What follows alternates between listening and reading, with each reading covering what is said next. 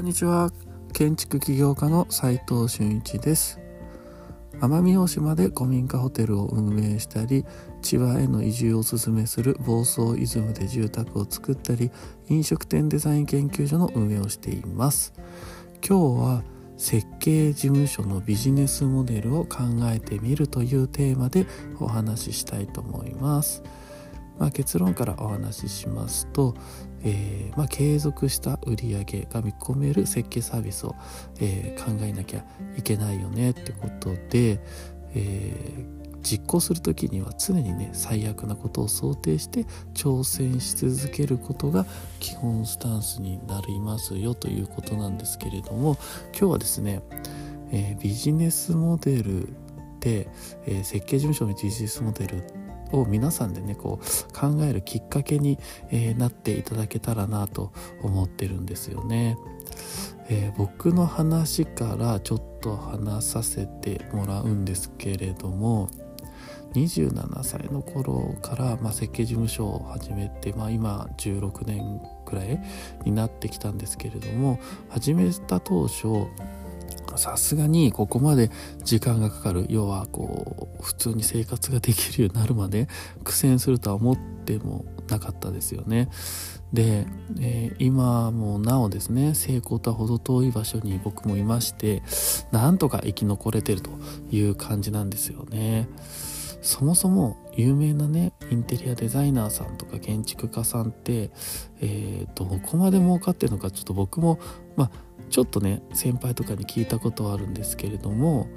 まあ、どのぐらいの割合でね、えー、成功、まあ、どこで成功かはわからないんですけれども、まあ、僕の中では、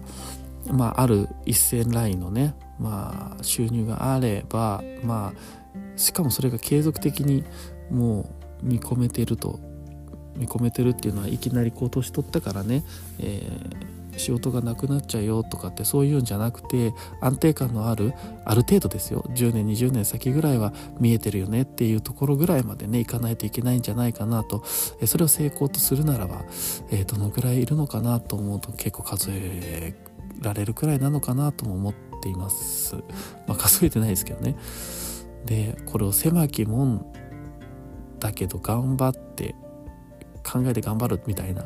根性論でこう やってきたのが僕らなんですよ。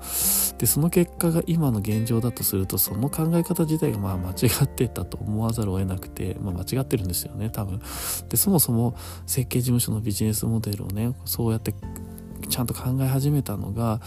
ちょうど10年前ぐらいからですかねビジネスアイデアって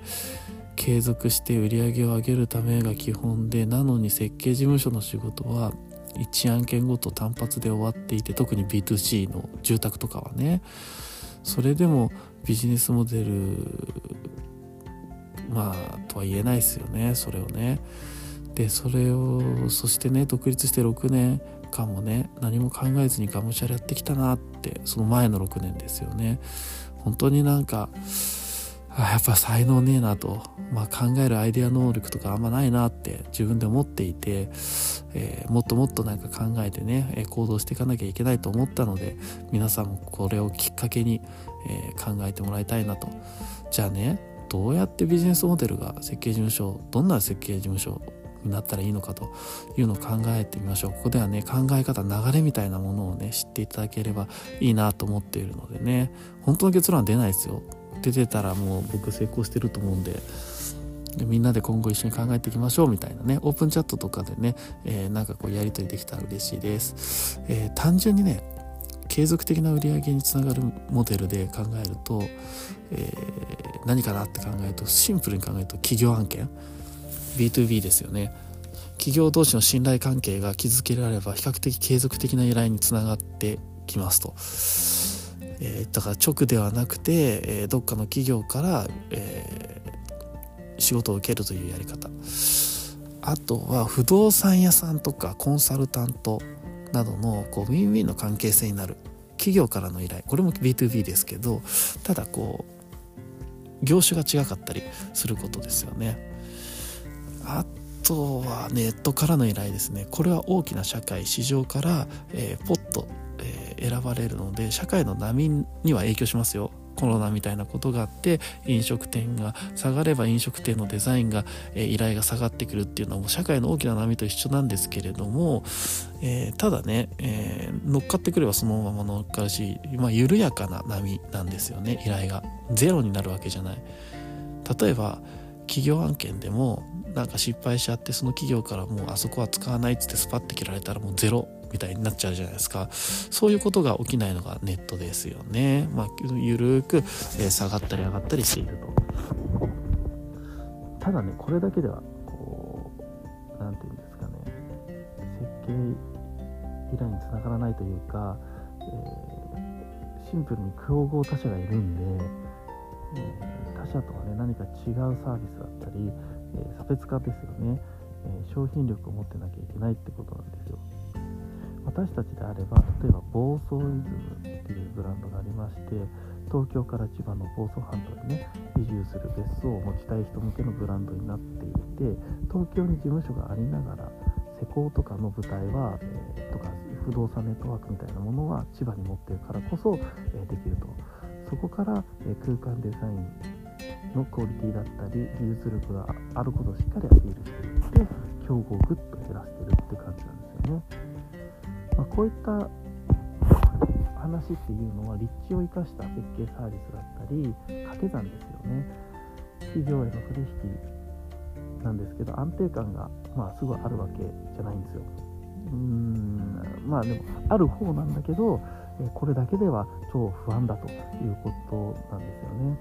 そこで今実験中なのが、えー、民泊や不動産を絡めたらどうなるかということを実験しています。暴走イズムでは、えー、設計施工の依頼がもうたくさんもらえるようになってきましたと、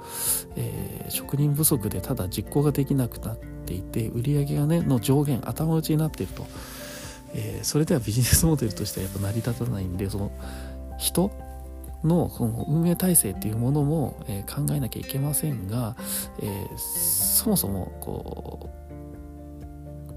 ね、あのお客さんの要望とかをしっかり見てみると、えー、土地がいい土地が、ね、見つからないとかね、えー、例えばこう将来不安だからお金稼げるような建物が欲しい運用したいみたいな、え、ニーズが、えやっぱり出てきてますので、え良さそうなね物件立地の物件をね購入してリノベーションしてまず民泊で実行してみようかなと。でうまくいかなかったら、えー、賃貸で出してみようかなとか、えー、それでもダメなら、えー、物件自体を販売してみようかな。それでもダメなら、え更地にしてお客様の新築提案をしますといったような形でまあ失敗した後の次の手次の手ってこう連続してね、え考えておいて、えどこで止めれるか、えどういった方法があるのかっていうのを常に考ええながら最悪のことを想定しながら挑戦し続けるという形でこれがまあ基本なんですよね。えー、今日はですねえー、設計事務所のビジネスモデルを考えてみてみましたがいかがでしたでしょうか、えーと、今まで僕らのやっていたことの事例をもとに、えー、皆さんの参考になってっていただけたらなと思ってお話ししてみました、えー、最後に、えー、ちょっとだけお知らせさせてください。奄美大島で、えー、郷土料理体験プログラム2月末まで、え宿泊料半額で行っております。ぜひ参加してみてください、えもう一つ、え建築知識1月号、え寸法図鑑が発売されてますのでぜひぜひ、え見てみてください。あとですね来月、えー、2月13日から4日間、えー、東京ビッグサイトにてホテルレストランショー、えー、が行われます、え私たちは、えも参加しますので、えたしえ東館かな？の 4, 4番ですかね？にいますのでぜひぜひ、え皆さんお待ちしておりますので、え遊びに来てみてください。サイトはうろうろしています。それでは今日しかない大切な時間を全力で楽しみましょう。建築起業家の斉藤俊一でした。ではまた。